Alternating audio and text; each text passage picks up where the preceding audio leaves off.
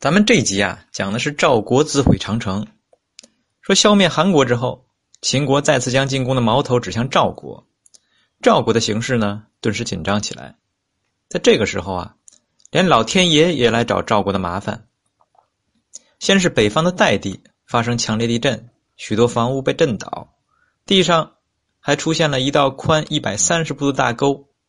赵人惊魂未定之际啊，又出现全国性的旱灾。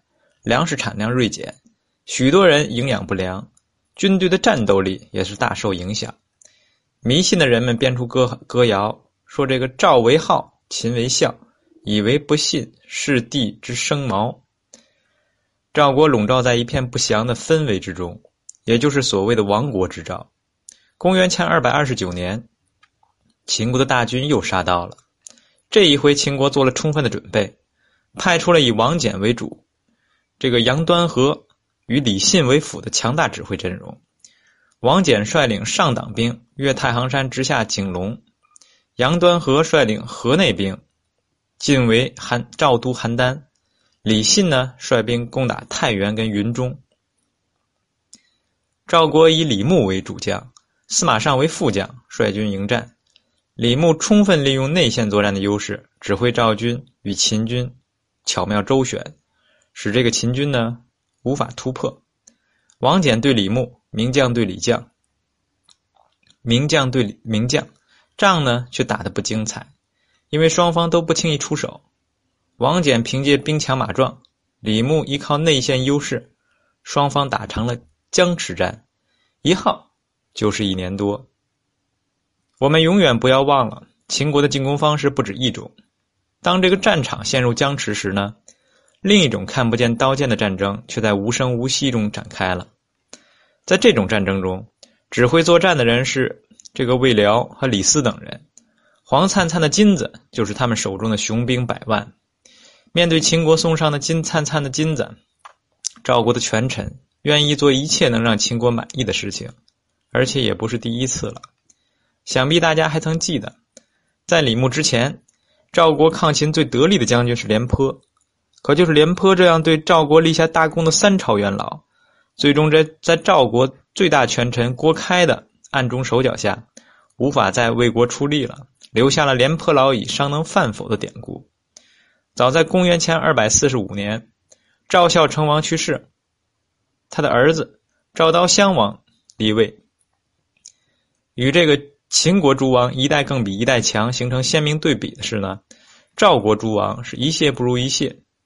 赵刀襄王不以强国安民为己任，但以排除异己为首要目标。廉颇为人刚正，素来以国事之居。但赵刀襄王呢，喜欢以己党，更甚于喜欢国事，于是命更善于取悦自己的乐胜代替廉颇为将。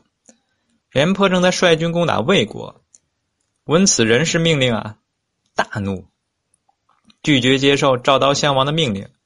并率亲兵将来接替自己位置的约胜打跑了，廉颇气势出了，但也没法在赵国待下去，只好逃到魏国另谋生路。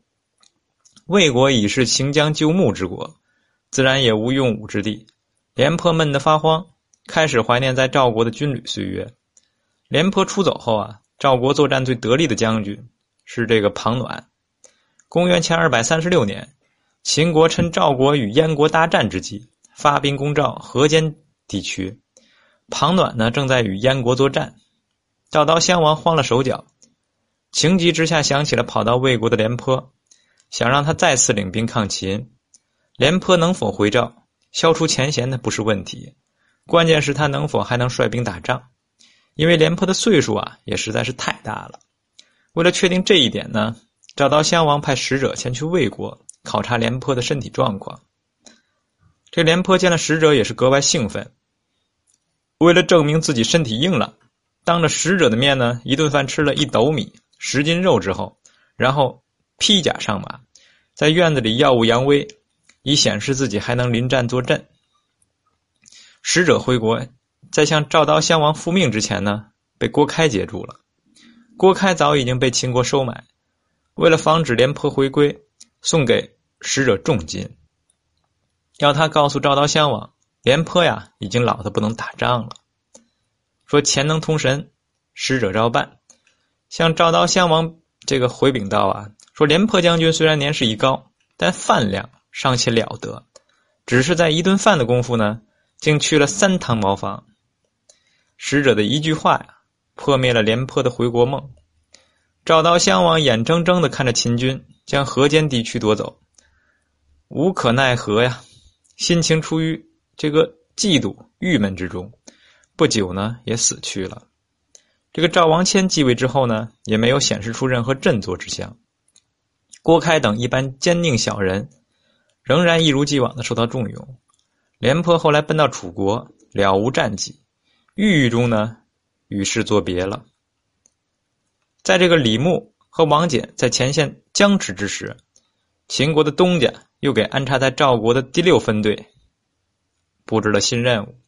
郭开。又一次活跃起来，他向赵王谦诬告李牧准备卖主求荣，这赵王谦呢也紧张起来，赶忙派赵聪以及骑将严拒接替李牧和司马尚，但李牧是无愧于心啊，自然不服，何况大敌当前，不能轻易换将，因此拒绝不执行这个赵王谦的命令，但这在赵王谦看来，也正好坐实了谋反的罪名。于是派特别行动队在阵前秘密逮捕并处决了李牧，司马尚也被弃之不用。赵国通过自毁长城走到了灭国的悬崖边上。李牧、廉颇、白起、王翦，号称战国四将，可见在后人的眼中啊，这四个人指挥战术的作战的本领要高于同时代的其他人。在这四个人中呢，秦将两位，赵将两位。这个白起与廉颇是同时代人，王翦与李牧是同时代人，四人的战绩，这个谁有公论？但若以指挥水平论呢，很难说出谁高谁低。长平之战时，白起虽然没有与廉颇直接对仗，但想来在廉颇的龟缩战术面前，白起也是没有胜算的。赵国最后的战斗中呢，李牧与王翦打成了平手。然而战争并非比赛。从无公平交手之言，将领受到各方面因素的限制。魏辽所描绘的“上不至于天，下不至于地，中不至于人”，那是一种理想状态。现实中呢，政治的好坏将直接决定将领的发挥。即便是在战国时代，已经有有识之士认识到啊，战争是政治的延续。可叹的是呢，战国四将中，赵国的两位名将。相续栽在了小人和昏君之手。秦国这边呢，白起一生大体都能受到信任，只是后来因犯这个逆鳞而死于非命。这是赵国政治弱于秦国的一个表现。战国呀，说到底就是政治强弱的比拼，只有那些政治最强的国家才能笑到最后。信夫 완